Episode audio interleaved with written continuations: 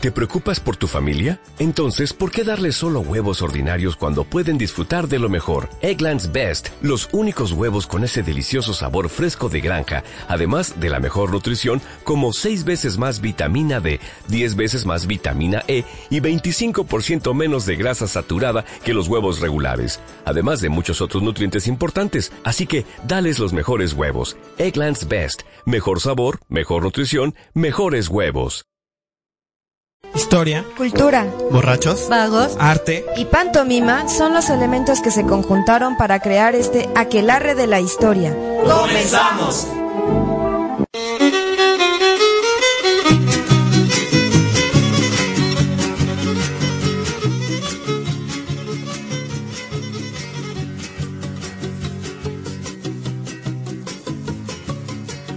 Estamos aquí ya con, con el programa número 15 de la Aquelarre. Y hoy vamos a hablar sobre la Constitución de 1917 y nos acompañan eh, Sopilote. ¿Qué tal? Muy buenas tardes. Y Parry está en controles en lo que Mija y, y Celestino hacen su aparición. Este, a ver, eh, Sopilote, dinos por favor las redes sociales. En Ah, que Muy buenas tardes. Eh, redes sociales. En Facebook nos pueden encontrar como Aquelarre de la Historia. En Twitter como Aquelarre guion arroba Aquelarre guion H. Y en, en nuestro correo de Gmail tenemos Aquelarre de la Historia arroba gmail.com. y en YouTube, ya te acuerdas que Cierto. también tenemos Aquelarre de la historia. Ya que también. también vamos a estar ahí. Platícanos que- de qué va a ir este programa. Bueno, para empezar, buenas tardes. Se nos hizo un poco tarde. Ay, mija. Este, bueno, pues eh, hoy vamos a hablar pues sobre la Constitución, ¿no? De 1917, pues porque mañana precisamente celebramos 100 años de que se promulgó. Vamos a hablar en un principio sobre un poco sobre lo que fue el- lo que derivó de lo que, perdón, la antecedente de, de esta constitución que se da con el triunfo carrancista y después vamos a platicar un poco de qué es una constitución y vamos a finalizar un bloque con hablando sobre uno de los, bueno, tres de los artículos como más importantes, ¿no? Que consideramos nosotros que, que dan vida a esta a esta carta magna. Así que amigos y amigas, si quieren recordar sus clases de civismo en la primaria, no. Cuando nos daban No, ese libro chistoso, ¿se acuerdan? Qué Ah, sí, cierto. Qué bonita cosa. civismo, ¿no? Educación Sí, cívica. Educación cívica y ética. El prim- a mitad del primer semestre era puro civismo y la siguiente semestre era pura ética de hombre, mujer, Bueno, a ver, a ver, a ver. etcétera. cosa. A ver, Pero chicos, creo que antes ese de es que otro tema. vayan, a ver, dos. A ver, No, bueno, pues bueno, entonces, pero antes de entrar un poco al, al tema de la Constitución, vamos a, a darles un poco de antecedentes para saber qué era esto, ¿no? ¿Qué A ver, pasando, a ver, no? mi querida. Pues este, pues como recordarán, es- pasa lo de la revolución en 1910, a Madero nos lo matan, que por cierto tenemos un programa especial sobre eso. Y hasta lo revivimos, ¿te acuerdas? Sí, este, y ya pues está Victoriano Huerta y este, todo, nadie lo quiere pues, por facho, ¿no? La- Porque agarra y tiene el poder de esta manera tan, pues muy, muy fea, matando gente. Y entonces pues Carranza, ¿no? Junto con Mario se, se no lo, lo- no lo, lo desconoce, ¿no? Esos varios son eh, Bueno, Zapata, Pancho Villa, Álvaro Obregón, en fin, diferentes, este, Personajes. diferentes personajes que van a ir uniéndose a Carranza para ir a, a, a quitar a, a, a- Victoriano Victoriano Huerta del, del poder. Sí, ¿no? Y este, bueno, pues en 1913 lo desconoce y este proclama este Carranza un plan que se llama el Plan de Guadalupe.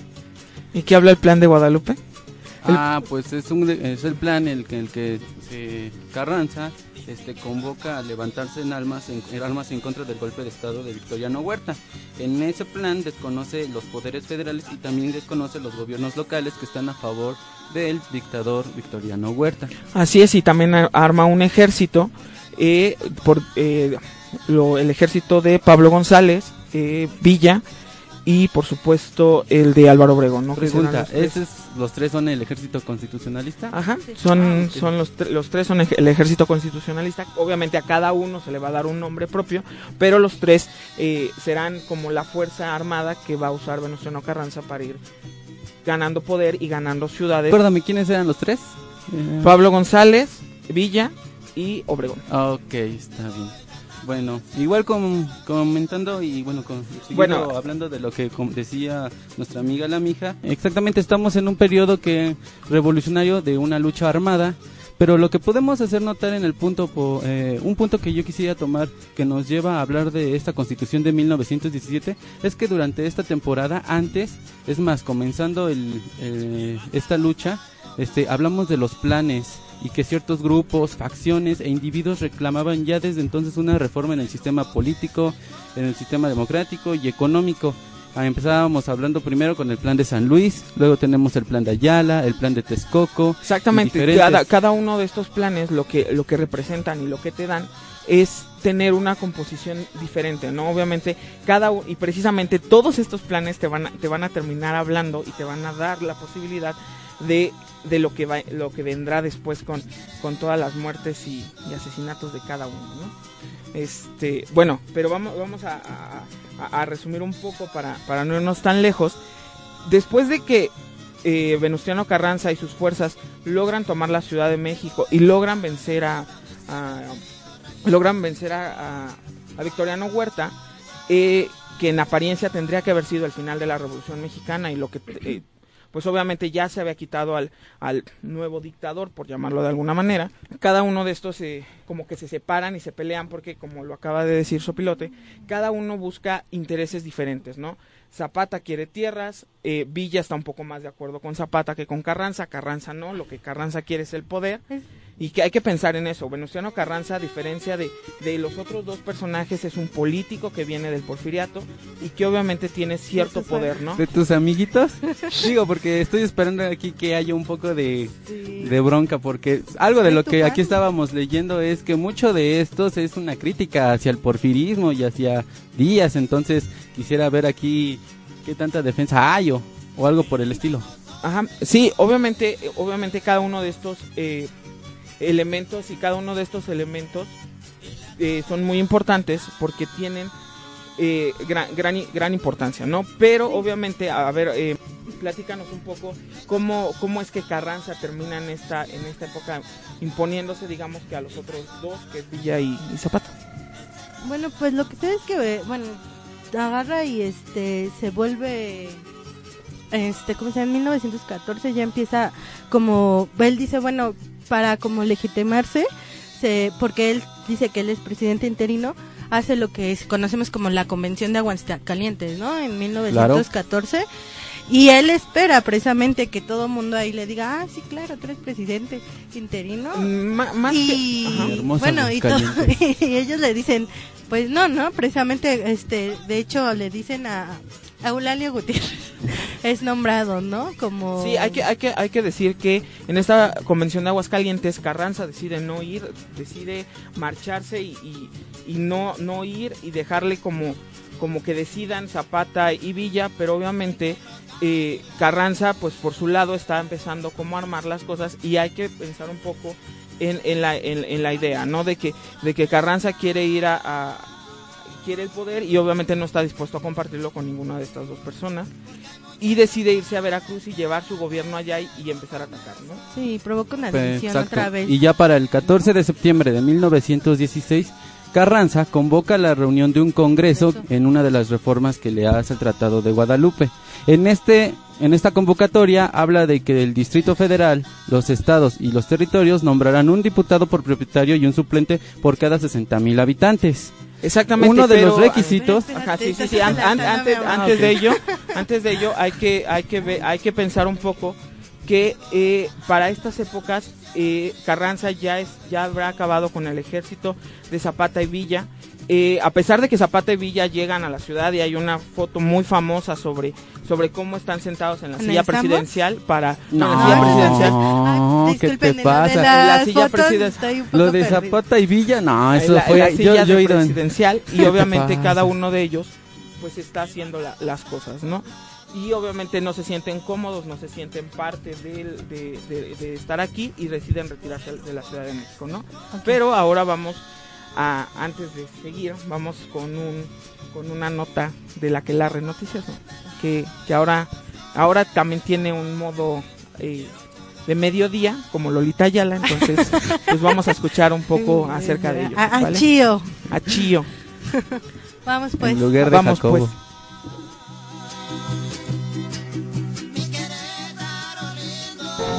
pues.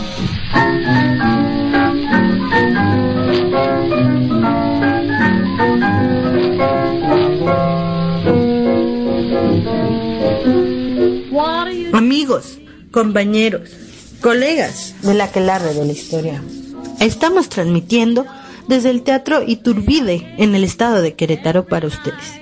Yo, yo soy Rocío, la Chío Esperanza, supliendo a mi amigo y colaborador Jacobito, quien se repone de su viaje a Cuba. Me encuentro en este lugar, sitio, punto, área, para llevarles un resumen de lo que se ha vivido en las sesiones plenarias del Congreso Constituyente de 1917. Y escuchen nomás, aquí, en este recinto inmenso, en este escenario histórico, en este espacio cultural, se está realizando desde el primero de diciembre de 1916 la nueva Constitución mexicana.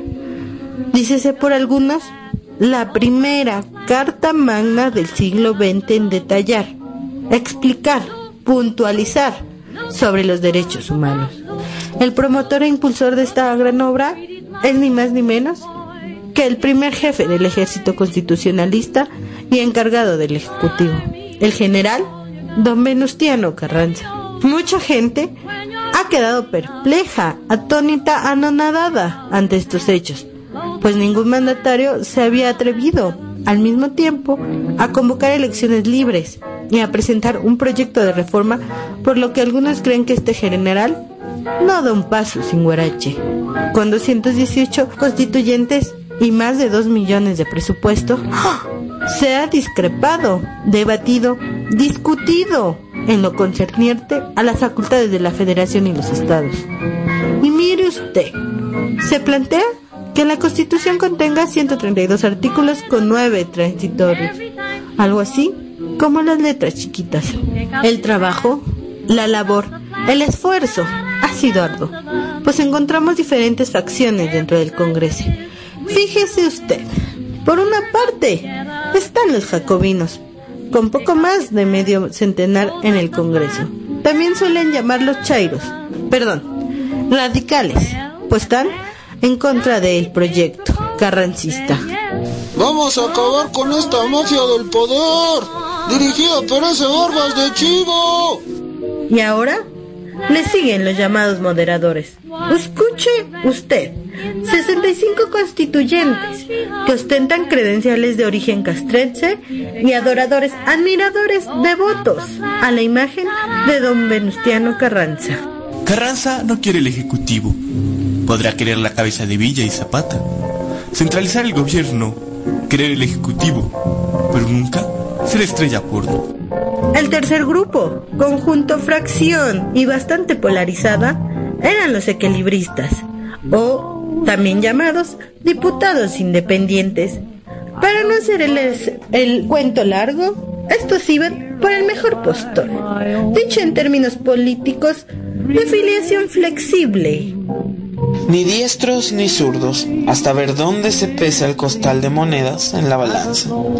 Y por último, con 23 diputados, están los meros moles de Don Venus, los renovadores, la pura élite carrancista, liberales, reformistas e ilustrados, que promovían la renovación, transformación, regeneración de la república tradicional y fortalecen la figura del ejecutivo. ¿No les digo? Este general no da paso sin guarache. Esa chusma prole. ¿Qué vas a ver si no leyeron la consti del 57? Sin embargo, y como les iba diciendo, a pesar de las distintas facciones, no hubo problemas, contratiempos, dificultades a la hora de acotar el poder legislativo, incorporar el peto presidencial, fortalecer a la Suprema Corte de Justicia y, por supuesto, elegir al Ejecutivo mediante mediante el sufragio universal secreto y directo. Fue más difícil, escuche usted, en cuanto a hablar del poder de la federación y los estados. Pues a la hora de tocar estos temas hubo algunas discrepancias, diferencias, como el ejemplo, vaya usted a creer sobre el nombre oficial del país. Así como lo escucha, había dentro de los jacobinos quienes querían cambiar el nombre de Estados Unidos Mexicanos por el de República Federal Mexicana. Hágame usted el favor.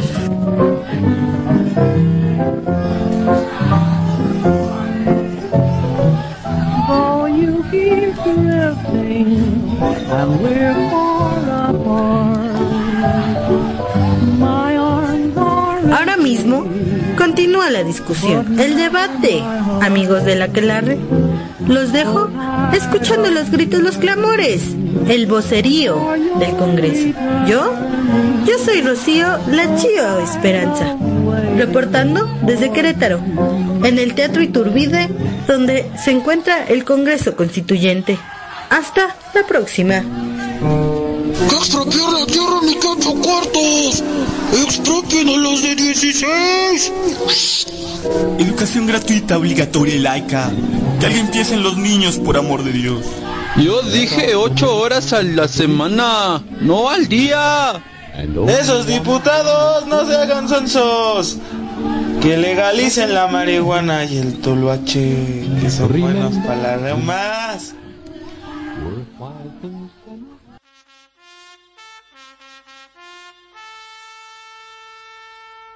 reumas. Vale, ya estamos de regreso, después de haber oído a nuestra compañera Chio aquí que, que anda bien emocionada porque ya le quitó el lugar a Jacobito. No, si hasta dicen que creo que tienen una relación ahí, los dos. Ay, Dios mío. Bueno, eh, Ay. X. Bueno, X, regresemos Ah, al... bueno, pues. Regresemos Hace al falta que tema. se rían un poco, amigos. Regresemos Es al un programa tema. serio, por favor. Ya habló Es Don Es que Parry y hablamos de acuérdate que... ¿Qué pasó? y que de legalidad y va a empezar aquí a defender a Ajá. al de siempre. A Don Competes. pues como lo tenemos en control es por eso, para que se callen. Liberales no queremos aquí. Pero Bueno, a ver, nada sigamos. más para, para terminar un poco el, el contexto, eh, ya después de que eh, Carranza logra vencer a, a Zapata y a Villa de manera muy muy rápida, porque realmente Villa y Zapata nunca se sintieron cómodos en la Ciudad de México, no sentían estaban parte en, en- en su terreno. Carranza empieza a tomar posesiones y empieza a tener cierto cierto control sobre sobre las cosas y en 1916 es cuando manda al a formar el Congreso Constituyente. A ver, ahora sí, Sopilote, 14 de septiembre de 1916, eh, ¿sí? Convoca esta reunión para el Congreso en una de las reformas que le hace al Plan de Guadalupe.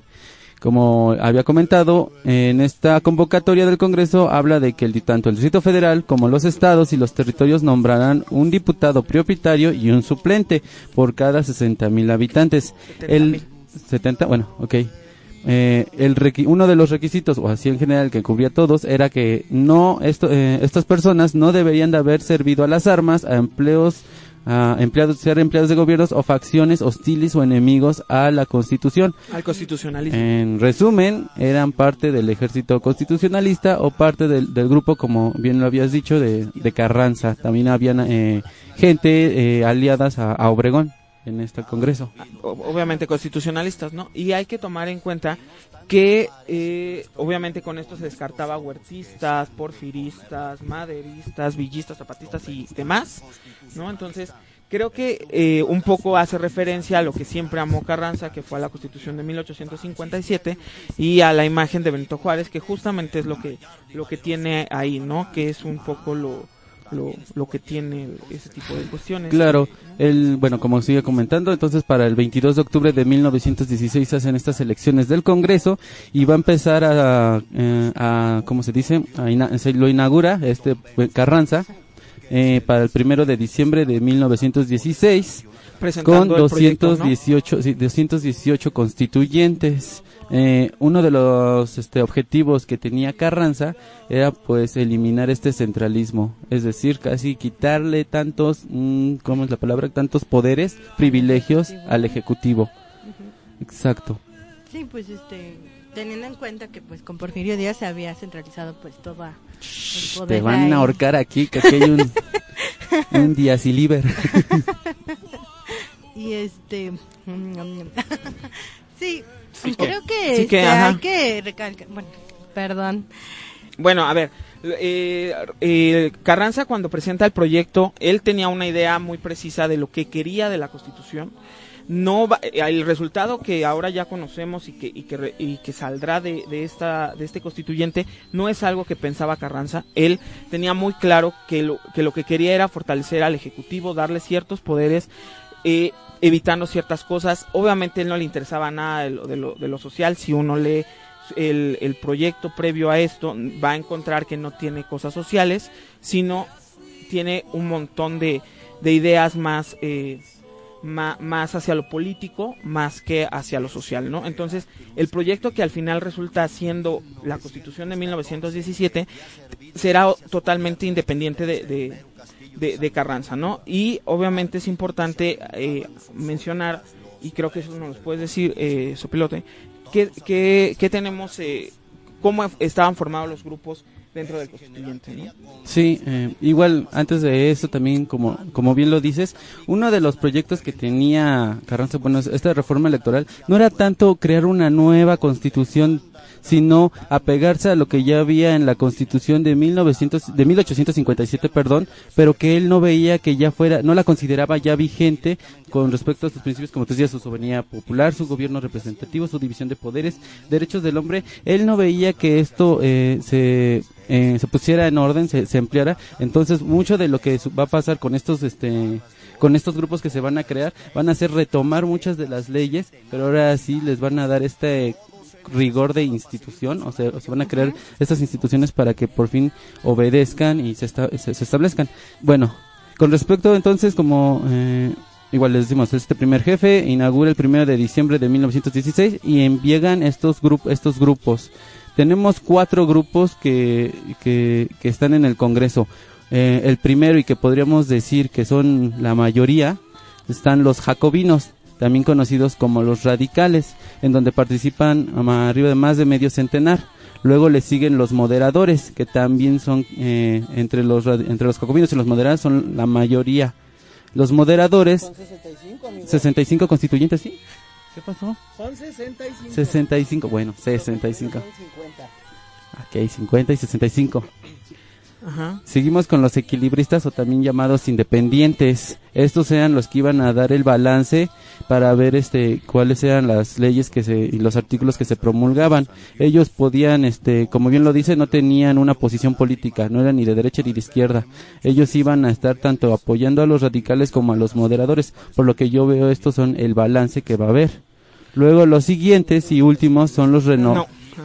son los renovadores o también está ala carrancista pero aristócrata que eran eh, alrededor más de 20, 23, 24 ¿Ti- ¿tienes el dato? Celes? Síguele, síguele. Híjole, porque acá me están regañando ya. Bueno, Ah, ajá. Entonces, eh, te falta un grupo. pero, ah, caray, ¿no? ¿cuál? No. Tú dijiste cinco y llevas cuatro. Ah, dije cuatro. Ah.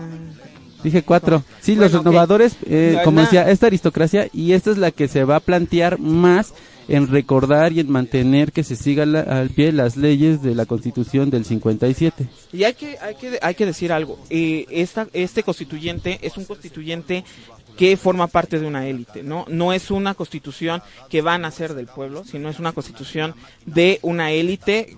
¿Por qué? Porque obviamente, si bien había estudiantes, había licenciados, había este tipo de cosas, pues es una clase privilegiada al final del día y que tiene ciertas, cierto, cierto control. Obviamente el, el ejército, los carrancistas y todo ese tipo de grupos, pues obviamente nos deja muy claro por dónde iba la cosa. Eh, sobre todo las reformas que se van a lograr o las más importantes van a ser del lado del grupo de los jacobinos, que son, eh, que es el principal grupo o el sí, el principal grupo de poder que, que va a lograr no hacer tanto reformas. perdón ¿no? que te interrumpa Mao, pero yo no fue bueno sí fue tanto el grupo importante pero aquí como dices era grupos elitistas podríamos notar que tanto los moderadores como los rena- renovadores eran de esta élite carrancista apoyados por ellos pero estaban estos jacobinos y radicales que obviamente sí cómo se dice sí sí pensaban sí sí, sí tenían los mismos gestos que Carranza pero sabían que tenía que haber una pausa y que no todo lo que él dijera, en sus reformas se iban a, a- a lograr.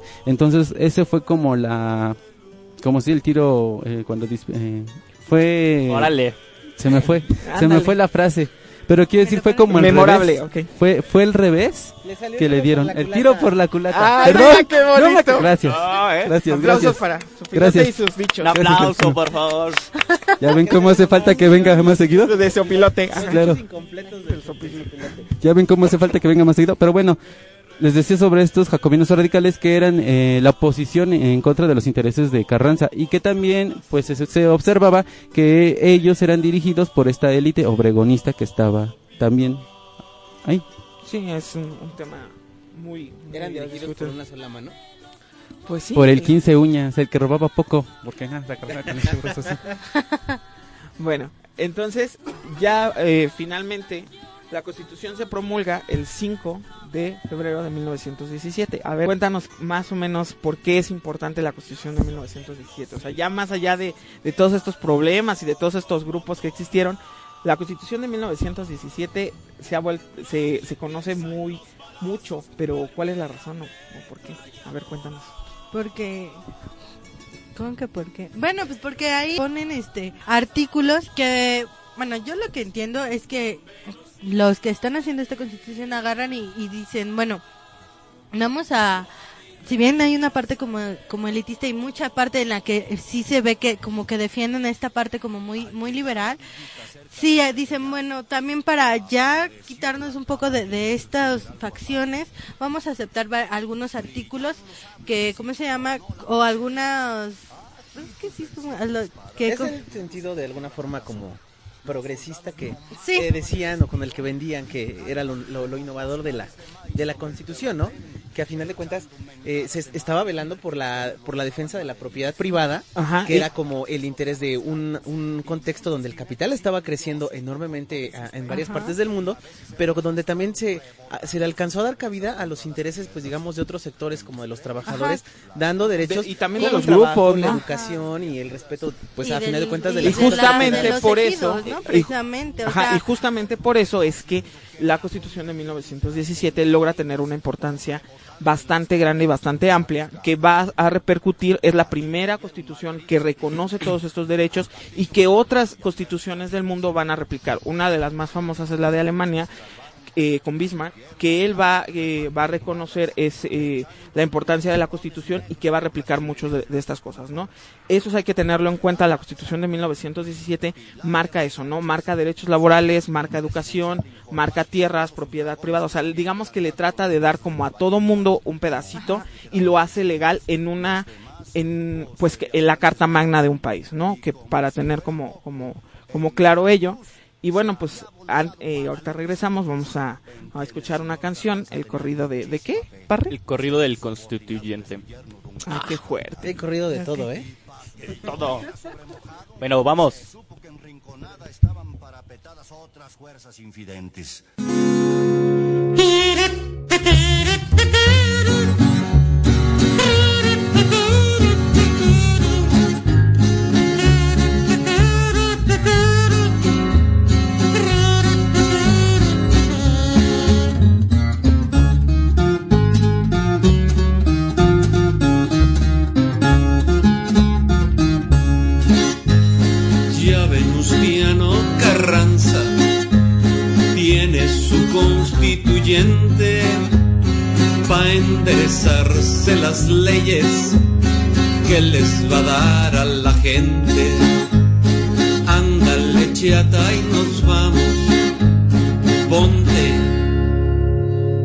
Tus choclos morados.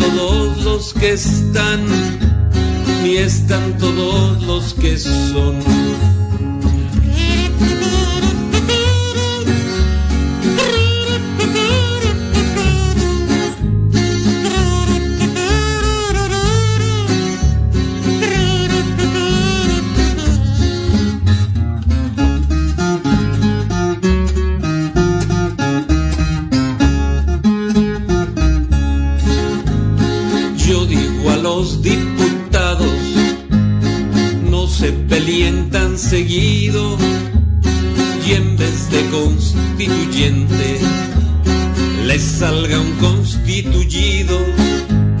Ándale, chiata y de merco, tú, rebocito huichol, oirás a los diputados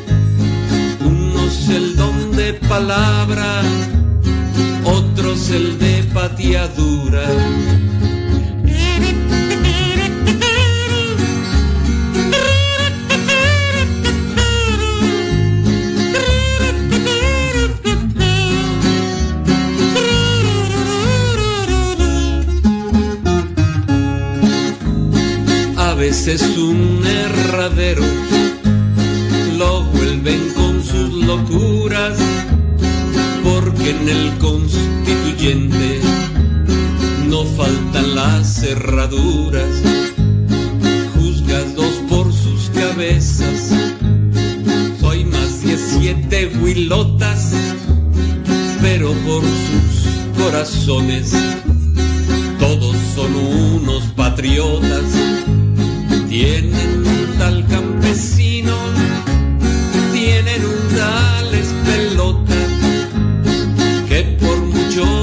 atine no han de atajar la pelota. Amaya que es presidente les grita hijos del guarachi. Ya me peleé para el norte antes que ningún tlacuachi.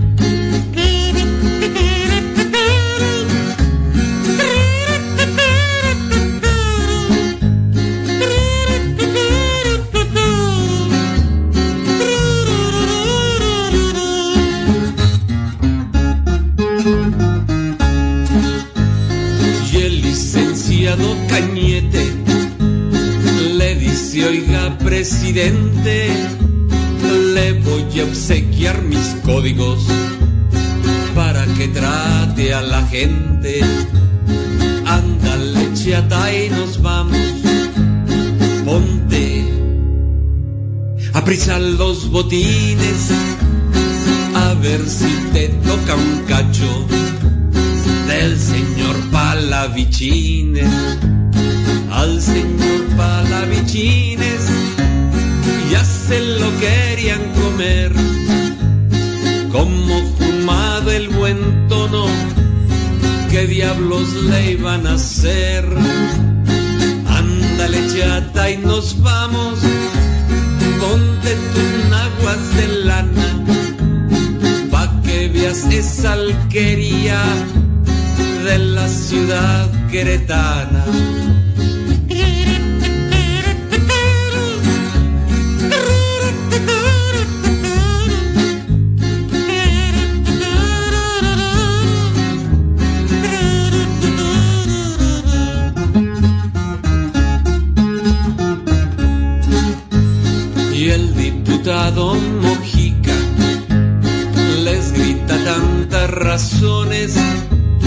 Que más mejor que Mojica.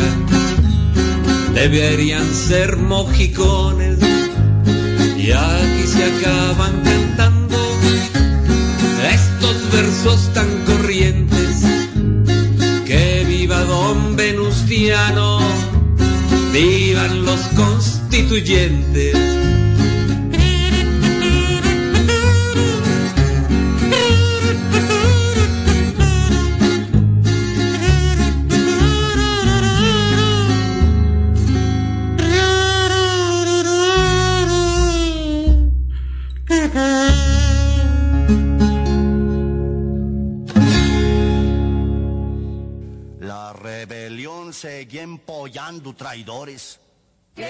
Ya estamos aquí de regreso y ahora vamos a... A ver, explícanos la canción hermosa, digo Celestino.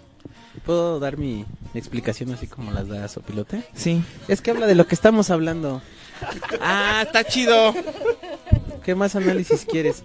qué No, Qué profundo. Es el corrido de El Constituyente y normalmente, pues, como muchos corridos es un canto popular del que no puedes dar propiamente como una autoría y demás. Es un canto popular que anda por todas partes. Y todo el mundo lo canta, ¿no? Pero lo chistoso de este corrido es que muchos de los corridos a lo largo de los años habla de actos heroicos, gente que peleó, gente que hizo. Y aquí habla del borlote que fueron esos dos meses del primero de diciembre al 5 de febrero en el 17, donde se dijeron, donde se aventaron, donde se pegaron y se hicieron de cosas. Y pues más parecía que pues lo divertido era ir a, ir a meterse ahí al Guateque. a- al, al guateque para, pues estar, para estar viendo cómo se daban, que pues más que para estar al pendiente de cuáles eran las iniciativas políticas, ¿no? Porque como bien lo dijeron hace un rato ustedes, era un sector cerrado el que estaba teniendo la participación, no había realmente una voz de la gente o que se, se tomara en cuenta lo que la población necesitaba. Entonces por ahí va la canción. Vaya, sí, en eso estoy totalmente de acuerdo. Y bueno, ahora vamos con el último bloque, que es sobre los artículos más importantes que tiene esta constitución. Y empecemos con el 3, a ver de qué habla el 3. Número 3, lo que me dijeron en mi escuela es que... A ver. Como cuando pasaban en los lunes en la ceremonia y salían con su cartulina. El con el número 3. tres, artículo que habla sobre la educación. ¿Y qué edad decía de la educación? que tenía que ser laica, pública y gratuita, ¿no? ¿Y por qué decía, por ejemplo, decía esta importancia en laica? Pues porque recordemos que en ese momento pues todavía se le daba como mucha importancia a pues a la religión, ¿no? Y lo que se busca un poco ya es empezar a, a quitar, a hacer un poquito seculares, ¿no? Este, y también porque en ese momento decían, bueno, o sea, casi no hay educación, hay mucho analfabe- analfabetismo a riesgo de, no sé si estoy siendo un poco anacrónico usando esta palabra, pero sí, este, y es lo que, lo que estaban buscando, ¿no? Sí, además de que se apela al control que va a tener el gobierno sobre la misma educación, ¿no? Ya no dejarlo tan tan libre, Es que sino tener un control más estricto sobre todas las escuelas que se vayan dando y creo que eso es lo Más allá creo cosas, de ¿no? que decía acá la mija que ser un poco este ¿cómo decías? De respecto a lo laico, ser un poco secular. Creo que más que nada, creo que lo que más se refleja ahí es precisamente todo ese corte ya liberal existente dentro del gobierno y que era lo que se seguía manteniendo y desarrollando y que pues precisamente, ¿no? Ya para esos años eh, y después de todo un proceso, digamos, de lucha como el que fue la revolución. ¿Quién ganó, por cierto? Todavía no- nadie gana. En estas Aguilar, épocas, ¿no? en estas épocas todavía no gana nadie. Bueno, las películas que yo venía, yo veía en el 9 según ganó Antonio Aguilar. no es cierto. No sé ustedes cómo Ignacio quedaron. López Tarso en La sombra del caudillo. Ah, sí, cierto. Recomendación de la que larre. Bueno, pero finalmente, o sea, era, era precisamente eso, ¿no? Empezar desde el, desde el panorama educativo, esa formación o esos eh, parámetros para que desde niños ya, ya, ya existiera como ciertas nociones que el Estado podía utilizar, ¿no? Así es. Bueno, ahora vámonos con el artículo 27. A ver, ¿qué habla el artículo 27. Pues el artículo 27 de... Era pues precisamente el planteamiento de la, de la propiedad, ¿no? eh, pues más allá de que podamos decir que se iba a respetar el asunto de En la... ese artículo precisamente se ve el ejemplo de lo que hablábamos de la Constitución del 57, donde se trata de mantener lo que tiene que ver con las leyes de reformas eh, hechas por acá nuestro preciso don Benito Juárez. ¿Nuestro? Nuestro, Ah, tuyo. sí, perdón, es mi- Nuestro. Claro que sí. Tuyo.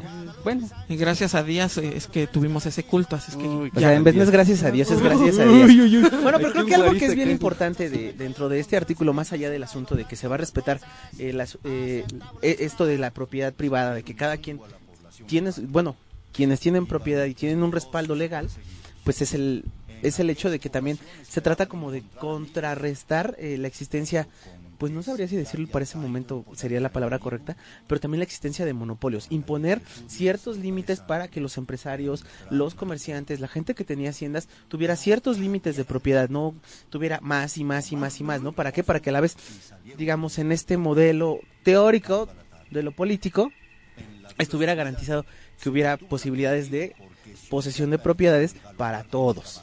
Igual que la educación, eh, lo- con lo que empieza diciéndonos es que eh, la nación es propietaria de todos estos terrenos, de todas estas tierras, que se las va a dar a, a los particulares para que formen su propiedad privada, pero volvemos otra vez con el control, ¿no? O sea, el, el gobierno va a controlar todas estas tierras y eso es algo que hay que recalcar bastante. Además, hay que, hay que hacer anotaciones, ¿no? Hay, hay varios artículos, el artículo en sí es muy grande, pero algo que a mí me llamó mucho la atención y, lo voy a leer un- muy rápido.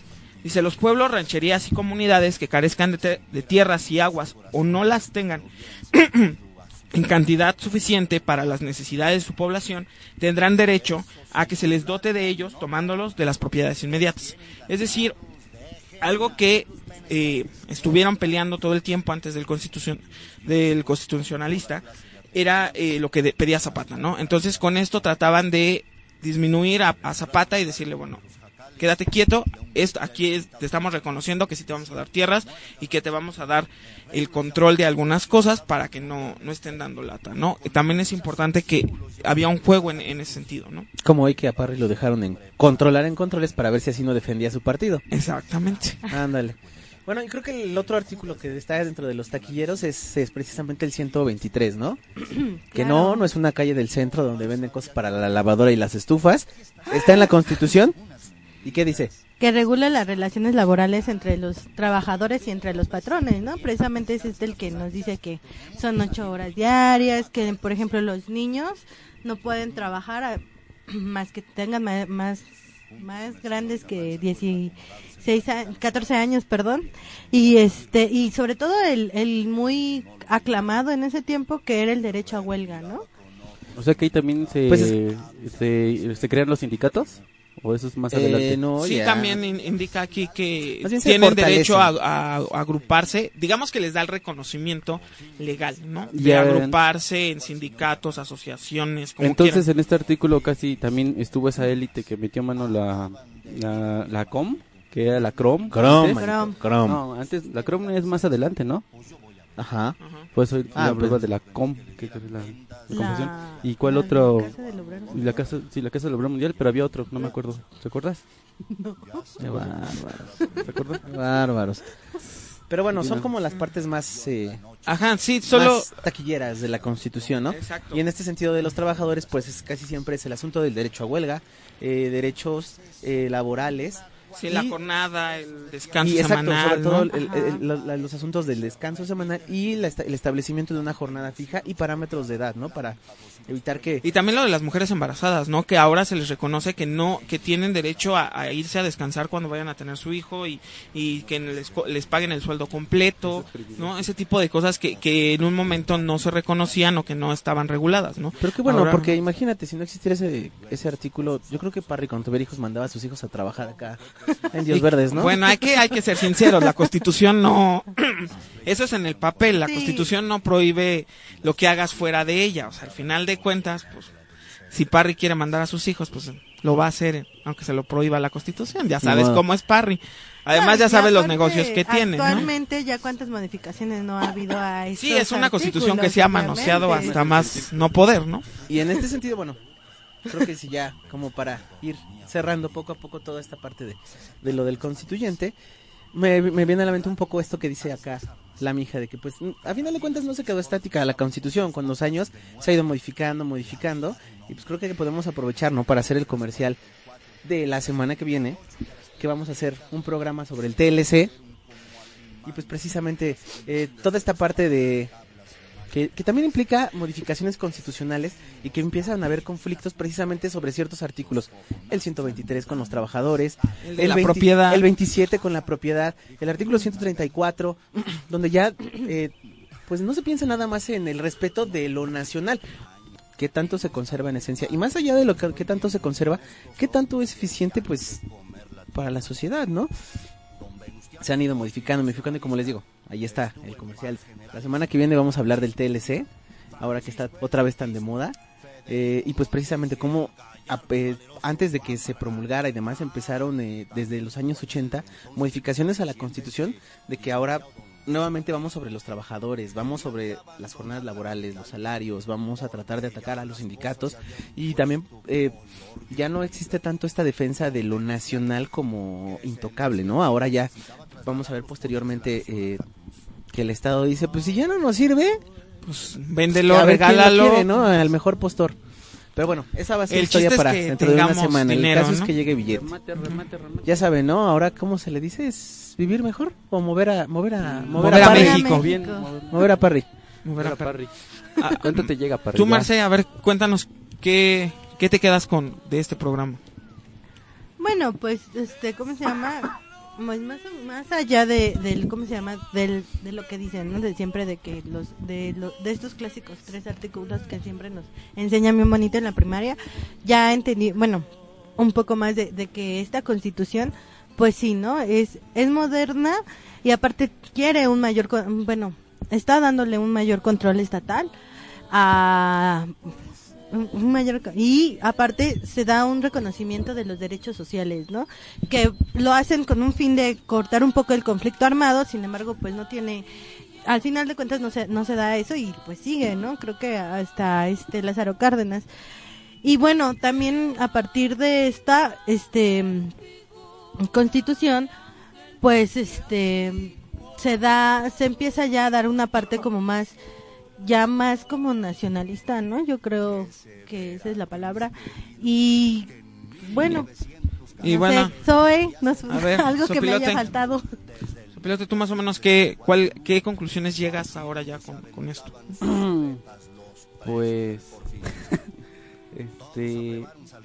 Qué profundo. ¿no? Entonces, Eh, este. no, bueno, sí, lo que eh, eh, estábamos comentando es mucho sobre este auge del. eh, no auge, sino que el seguimiento de un liberalismo en México, que si bien este, en la constitución del 57 no se pudo emplear, se vuelve a retomar mucho en esta nueva constitución, en donde se trata de ya no tener. Una de las cosas principales es quitarle los eh, privilegios tanto al Ejecutivo para que se creen diferentes instituciones que se encarguen de eso. Uno de los problemas, o siempre de los, de los eh, dilemas que hubo en este Congreso o, o, eh, a resolver fue eh, tratar de solucionar si el país iba a seguir siendo federal o iba a ser estatal, darle privilegios a los municipios de poder este ten- bueno, tener autonomía y poder este elegir, eh, elegir sí mismos. Mi pregunta a lo que voy, ¿realmente podríamos considerar que con esta constitución, porque hay pers- hay, hay investigadores que dicen que con la constitución se acaba eh, o es el fin de la, de la revolución y ya comienza más el desarrollo de las instituciones en México? ¿Podría Es ser una- cierto eso? Es una gran pregunta, pero no nos da tiempo de responderla. Lo que sí te puedo decir es este. Lo, lo que sí te puedo responder. Para que la vayan pensando en el metro. ajá. Lo que sí les puedo eh, responder, sí les puedo responder es que eh, pa- eh, lo que siguió después, como ya sabemos, es que Carranza fue asesinado y lo mató Obregón y le siguieron ¿Con una mano? a fuerzas. Oye, sí estaba rudo. ¿Con una mano se lo echó? Qué chingón, ¿a poco no? A fuerzas. Pero, bueno, obviamente la, la historia de la Revolución Mexicana sigue y continuará hasta, hasta, hasta la institucionalización ya de un partido. Con las películas de Antonio Aguilar. Y más, que van a, a hacer el mito, ¿no? De, de qué Antonio es la. Revolución Mexicana. sí. Ah. Es que tú nada más vistes a Antonio Aguilar, estás enamorado de él como te enamoras de medio mundo, ¿Nunca pero viste no. las del Indio Fernández y las de... No, porque no ves que está enamorado de Tizoc y, y Bueno, compañía. Bueno, ya. Ah, deberíamos en fin, a ver, de este. Y a ver, ahora danos las, las redes sociales para. Bueno, pues recuerden que nos deben de seguir en las redes sociales, en la... Nos deben. Los invitamos a que Los nos invitamos, por favor, a que nos sigan y que también nos comenten. Si ustedes saben sobre el tema, también los invitamos a que nos eh, digan qué datos no hemos buscado o cosas curiosas que ustedes quieran comentarnos sobre los temas que estamos trabajando. ¿En dónde? En Facebook, Facebook, Aquelarre Aquelarre de la Historia. En Ah, Twitter. Twitter. Aquelarre Aquelarre guion guion bajo bajo H. Ay. Y correo, eh, correo Gmail. Aquelarre de la historia arroba gmail. gmail.com. Y recuerden que ya estamos en YouTube, igual en Aquelarre de la Historia.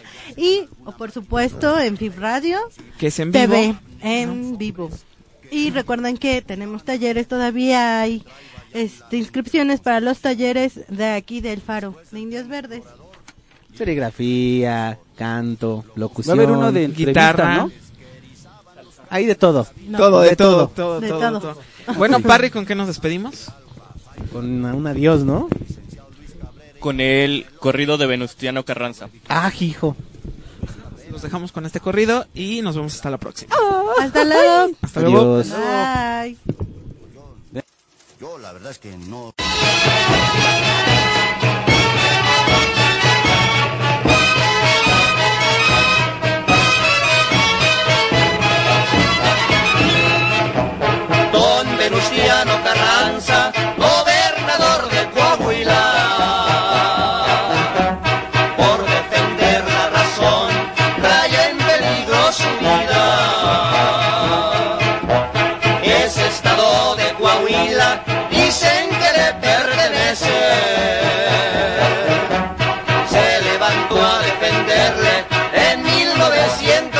céu.